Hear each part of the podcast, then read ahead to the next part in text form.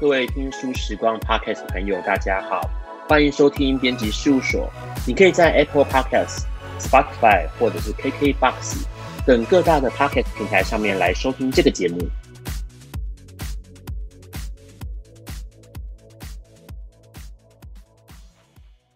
我是时报出版的主编新佑。时报出版呢，最近接连出了许多的这种剧本书哦。那剧本书其实，在市场上面并不是特别的畅销书，而且许多人是不晓得该怎么样读剧本的。但是，其实剧本书还有一个很大的意义在，也就是因为我们可以从剧本书去了解到戏剧创作者他描述哦一个戏，或者是他制作、他编写一个戏，从发想到撰写，甚至到后来搬上舞台之后，并且还可以看到相关的，也许是演出之后的观众的回馈或者是反应哦。所以今天呢，我们就特别邀请到这几本剧本书的编剧作者，也就是詹杰，来聊一聊他的编剧历程，还有一些在戏剧舞台上面呈现之外，他觉得感受到在撰写剧本过程过程当中非常深刻的故事。Hello，詹杰，各位听众朋友，大家好，我是编剧詹杰。我跟詹杰认识的时间其实说长也不长，说短也不短哦，但是其实也是透过了一些。呃，不管是小说啊，或者是戏剧上面的一些往来之后，开始比较密切的工作。那詹杰是个标准的剧本创作者，所以呢，在思考过后之后，决定邀请詹杰到时报来出版几本这个剧本书。詹杰那时候收到这个讯息的时候，有没有觉得很疯狂？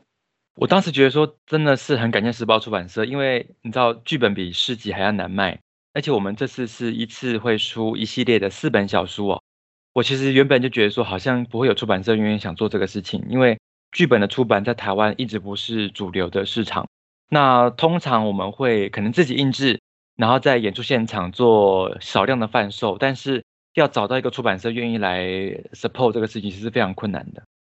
是，而且重点是，其实很多人是不晓得该怎么读剧本，就是说，它不像小说、散文，或者是像诗一样，打开来文字好像就可以直接。读了，阅读了，那剧本好像是一个根本应该是要用来演的，或者是用来录音录的哦，不像是用来读的。在聊詹杰这四本剧本书之前，因为今天其实我们这一集想要讲的是，也许是议题上面来说最具争议，或者最有呃让人感触的，叫做《爱滋味》这本书。在聊这个剧本书之前，我想先问一下詹杰，有没有办法告诉读者怎么样去读一个剧本？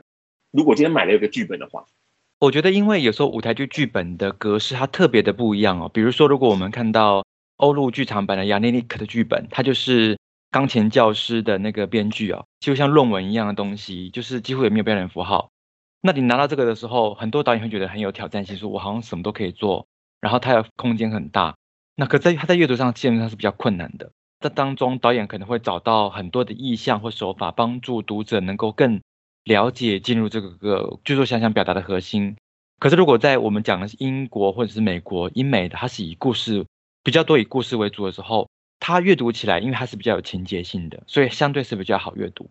那我我觉得近几年因为很多的影视作品，包括《与恶的距离》啦，包括一些《花甲男孩转大人》，我们其实都有出影视的剧本书哦，所以大家已经慢慢熟悉这一个阅读的媒介。回到舞台剧剧本呢，我觉得这次的四个作品里面。它还是蛮多偏向以故事为主的。我觉得观众在阅读的时候，你其实要想象你的面前就是好像有个舞台剧正在发生一样，角色在讲话，他们之间的张力的抛接，故事如何，以及当然也需要有想象力的投入。嗯，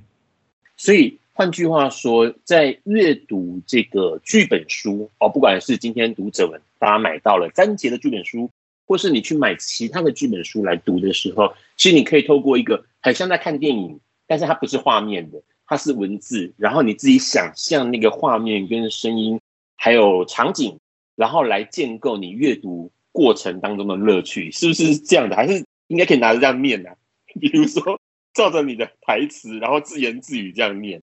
哎，我觉得新佑提得很好哎，因为我觉得剧本它本来就是为了扮演而存在的嘛。如果你能够念出来，其实你会获得很多语言上的乐趣，因为有时候呃，我们写语句的重复。或者是某种语调的改变，其实都是在声音上会做很多的表现哦。那你如果你纯粹就阅读的话，你其实会失掉很多的乐趣。是，哎，换句话说，其实应该应该要叫这个时报 Podcast 再开一集是如何阅读剧本书，因为其实这一次哦，在制作三节的剧本书的同时哦，其实我们有一些东西被保留下来在书上呈现，有一些其实我们把它拿掉了。那那个拿掉的东西，应该说哦，应该这样说，保留下来的东西其实很多，比如说包括舞台的指示、舞台的设置，然后哪些道具放哪里。或者是角色的这个分配，或者是角色的样貌啊、形塑，可以帮助读者在阅读的时候更快进入那个状况。那拿掉的当然就是更细节的，可能是真的在实际演出的时候，呃，整个舞间或者是整个导演他必须要操作的那些细节，我们是把它拿掉的嘛。我们现在聊这个《爱滋味》这本书，因为其实《爱滋味》这本书，很多人会想要说，它是在讲脆瓜或者是面筋的一本书吗？爱滋味其实在讲一个是艾滋议题哦，然后然后我当时，嗯，我当时想要做这个题材，主要是因为我身边的确有有一个同志的朋友，他突然就消失了，然后我们都不晓得为什么他突然就跟我们联络，后来才发现，呃，他好像是成为感染的艾滋病毒成为带原者，然后我当时就呃有点疑惑说，哎，发生什么事情？怎么会一个疾病让你就跟我们切断所有的关系哦？然后我就想带着这样的疑问，我就开始去拜访了台湾的已经 NGO 组织，叫做同志咨询热线。然后我在那边开始进行了一些田野调查的工作啊，还有一些相关的义工的培训。我觉得那个东西，那个整个过程的经验，对我写《爱滋味》这个剧本，乃至于我了解这个议题，有非常非常大的帮助哦。是这个《艾滋味》这个呃剧本，它是在聊艾滋议题。那其实说实在话，艾滋在这个全世界已经有三十多年的历史了。相对来说，其实全世界已经对这个病毒并不陌生了哦。那当然也越来越多呃有趣的消息跟新闻一直不断的发生。我们先聊剧本，也许可以多聊一点艾滋相关的议题来跟大家说。在写这个剧本书的时候，整个故事结构都是人物结构都是你自己虚构的，对不对？对，人物结构都是我自己虚构。当然，它会。包含很多我采访到的一些人物的某些片段或原型。书里面有一个偏远的国小嘛，那个偏远的国小其实就是我那时候在当替代役的时候一个偏远的国小原型。重点是里面这个故事，我们简单陈述一下这个故事好了。哦，这个故事其实在讲一个呃偏远学校一个一个女校长哦，她就是在处理学校比较棘手的一些校务的状况，比如说学校要被废校啦，学生人数越来越少啦。可是故事的开始的时候，这个学校发生了一个呃性侵案件，就是说有一个女学生指控老师对她性侵了，然后呢，那时候闹得沸沸扬扬。可是后来这个女学生又反口说，哦，是我说谎，我诬陷了老师，我很抱歉。这个时候刚好一个校长的朋友他就从外地调过来，他是个辅导老师，然后校长拜托他去跟这个女学生做一个辅导。可是慢慢的辅导老师跟这个女生相处下来，他发现事情好像不是这么单纯。他后来发现，这个女学生呢，辗转从很多地方转学，又离开，最后落脚在这个学校里面。其实是因为这个女学生的妈妈，她是一个艾滋的带原者，然后也是个用药的，可能有吸食毒品这样子。因为他被揭露，妈妈父母是这个代言者的时候，他就常常会被赶出这个学校，然后流离在很多学校当中哦。最后面落脚在这里，意外的又掀起了一些性侵的风波什么的。可是其实这个辅导老师本身也是一个，他是个同志，然后也是一个艾滋代言者，在这个小小的辅导室里面，他们有一了解彼此的过程，然后我觉得最后面这两个人都有成长，他们开始走向面对自己的过程。嗯，哦，这样听呃詹杰说起来，爱滋味这个戏哦，这个剧本这个戏哦，它其实不只是在聊艾滋这个议题耶，它更多在聊关于学校。关于这个算是校园的，也许是霸凌，也许是少女的一些某一些叛逆，整个环境的压力下所反射出来的一些，呃，也许是愤怒，也许是同情，也许是对于自身处境的一些困惑，好像跟艾滋这个议题有关系。可是更多的在这个戏里面聊的是关于爱，对不对？我觉得他是在讨论一个恐惧的过程。因为我自己做田野调查当中会发现，其实艾滋病在台湾已经是个慢性病了，就是它要致死其实是很困难，除非你一直没有发现，然后某天发现免疫力很低落了，然后并发症迅速的发生，你才容易有致死哦。但一都如果你很早就发现自己是带原者，其实你跟正常人寿命只有差一岁。可是反过来呢，你看哦，它是一个让你很难跟别人坦诚或者是寻求协助一个疾病。比如说我们今天得癌症好了，我可以很跟家人说，哎，我我得癌症了，很多人都愿意帮助你。可是我今天如果呃说啊，我感染艾滋病毒了，其实很多人会猜你是做了什么才会感染到艾滋病毒，以及你到底发生什么事情。他对你的私生活的想象其实是充满了各种臆测的。我就发现，在做这个田野调查当中，大家在讨论艾滋病毒的时候，或艾滋病本身的时候，常常延伸出去是跟这个病无关的，比如社会压力，比如说同才压力，甚至在学校里面，我们对一个老师的想象，这个老师怎么会感染到这个病呢？对这个疾病的污名化想象，其实反过来会变成某种的标签，在想象哦，那个染病的人的人生到底去了什么地方，做了什么事情。其实艾滋会在讲的事情，不是只有呃艾滋疾病而已，他在谈的是一种我们对艾滋想象的恐惧，以及当然这里面还有刚刚呃新友提的，那我们对爱的想象是什么？是刚刚詹杰提到一个重点哦，这个疾病已经不只是我们想的说啊，它就是个疾病，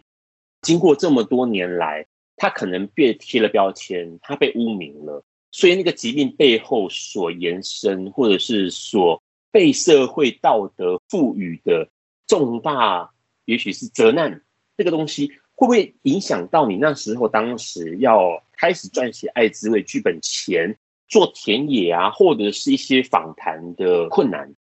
我其实一开始我对这个疾病不是那么了解，我就读了很多的医学书，好像要考医科一样，然后读了半天说，哎，怎么好像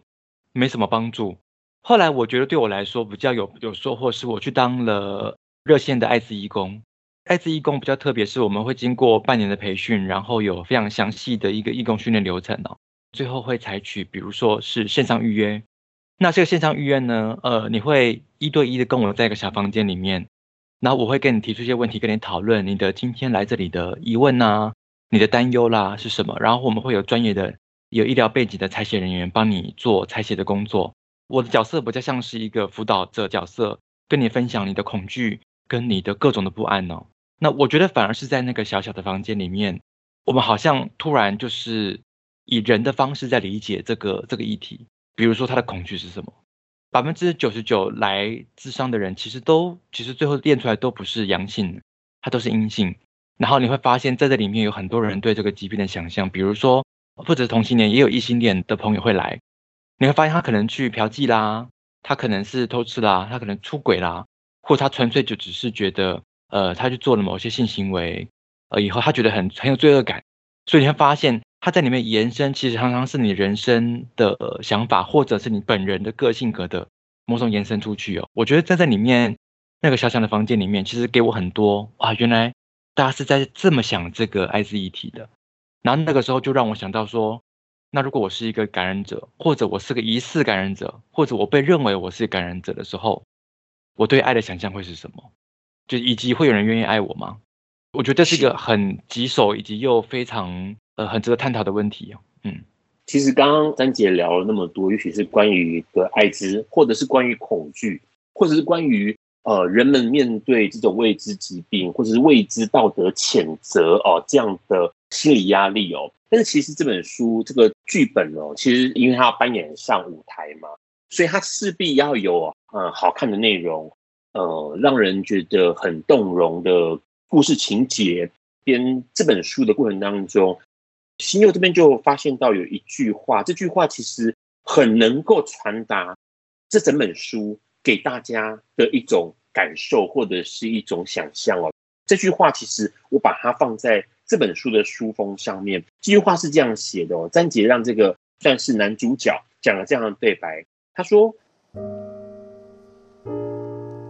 我站在那个路口，一直哭，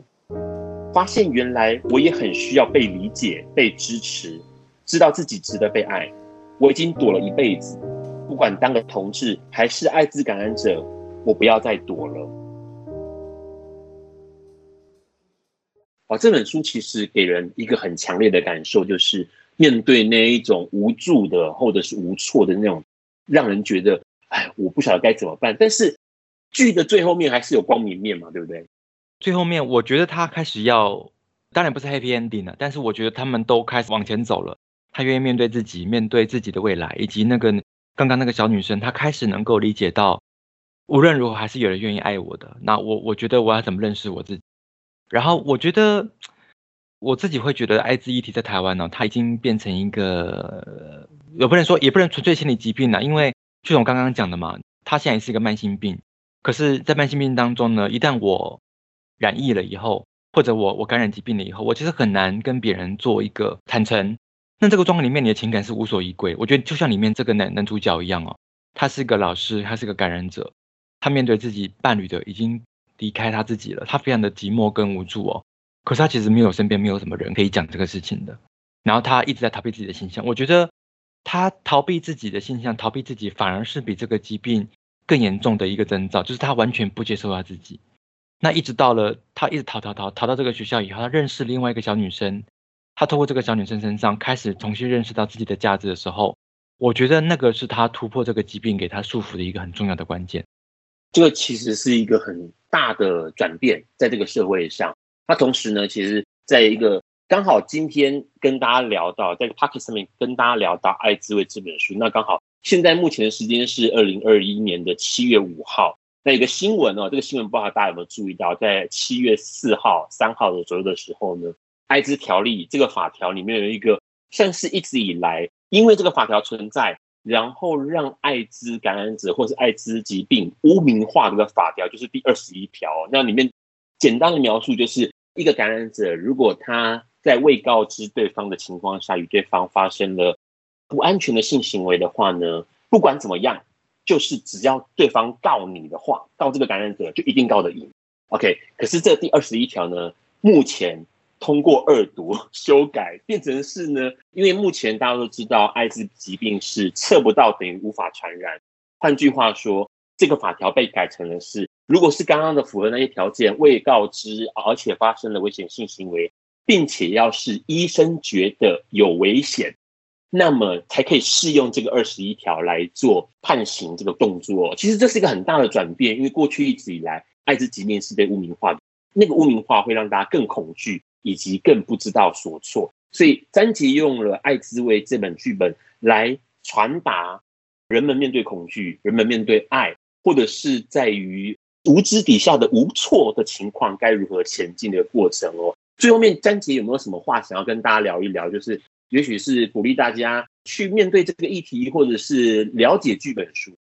我觉得我当时在做这个戏的时候，因为我们在水源剧场演了嘛，然后后续有一些学生团体来申请这个演出。那我觉得它是一一个很开头，是希望大家能够多认识这个疾病跟已经疾病背后关于人的部分。因为我们都说疾病它是一种病嘛，它不能代表我。可是我们常常会把，尤其是艾滋疾病，放大到简直是人生的某种归结哦。那我特别想分享一个事情是说，其实我们在当义工的时候啊，最后会做一个事情叫做阳性想象，就说，哎，请问，哎，现在还不晓得你的那个检测结果怎么样吗？那我就问我的访谈者说，那你等一下，如果你的试剂出来是阳性的，你会怎么办呢？那常常很多人会开始，哎，就懵了，说，天哪，我怎么办？我没想过这个事情。那我就问他说，你有人可以讲吗？你等下出去你会做什么？你觉得你的工作会有什么样的改变？那我觉得那个东西是你突然好像去到了感染者身份以后，哇！你说天哪，这些问题我都没想过诶，甚至我就问他说：“那未来如果你有喜欢的对象出来了，你会告诉他你是感染者吗？即便你已经在正常服药，即便你已经没有感染风险，你会什么时候告诉他？你会再选择告诉他吗？”我觉得这个就两难了，因为我们自己都没有答案，因为这是一个很困难的事情。回到刚刚先刚提的那个法条哦，如果我今天要跟别人发生性行为了。那不论我有保险套或没保险套，或者我是呃服药，我已经病毒测不到了，我要怎么跟对方讲这个事情？其实都是一个很困难的重大的抉择哦。可是这个困难重大抉择，就是讲台湾大家看待这个疾病的某些的想象。比如说我今天有鼻肝，我今天有什么东西，即便它也是会传染的。可是哎哎，我有鼻肝的，你会很担心我，你不会这样问吗？可是如果我今天讲到哎我是感染者之后，其实那个。那个恐惧跟想象就有点无边无际哦。那对我们来说，我觉得写这个剧本很重要的一部分是，我希望大家把这个疾病正常化，就像我们感到很多疾病一样，我们处理的是疾病本身，而不是人的部分。那我希望，当我们越能够自在的，越能够正常的去看待疾病本身的时候，我们就越能够，甚至是让更多的感染者朋友被帮助到，以及传递正确的概念，帮助那些哎可能有有风险的人把风险降到最低，然后避开这个疾病的侵扰。嗯，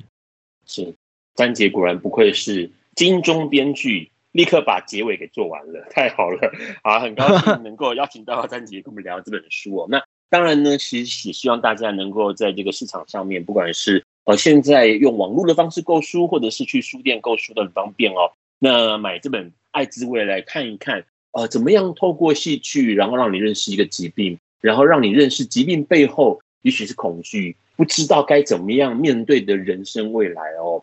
好，那今天的节目就到这边告个段落哦。那如果你对于自己也有一些精彩的想法，或者是人生经验要跟我们分享的话呢，欢迎到 Instagram 上面去 tag 时报出版。这样的话呢，我们可以更清楚您会有想要听什么样的节目内容，想要知道哪些书。那如果觉得这一集的节目对大家是有帮助，而且喜欢的话呢，欢迎给我们五颗星的评价。谢谢大家，谢谢詹杰，拜拜喽，谢谢。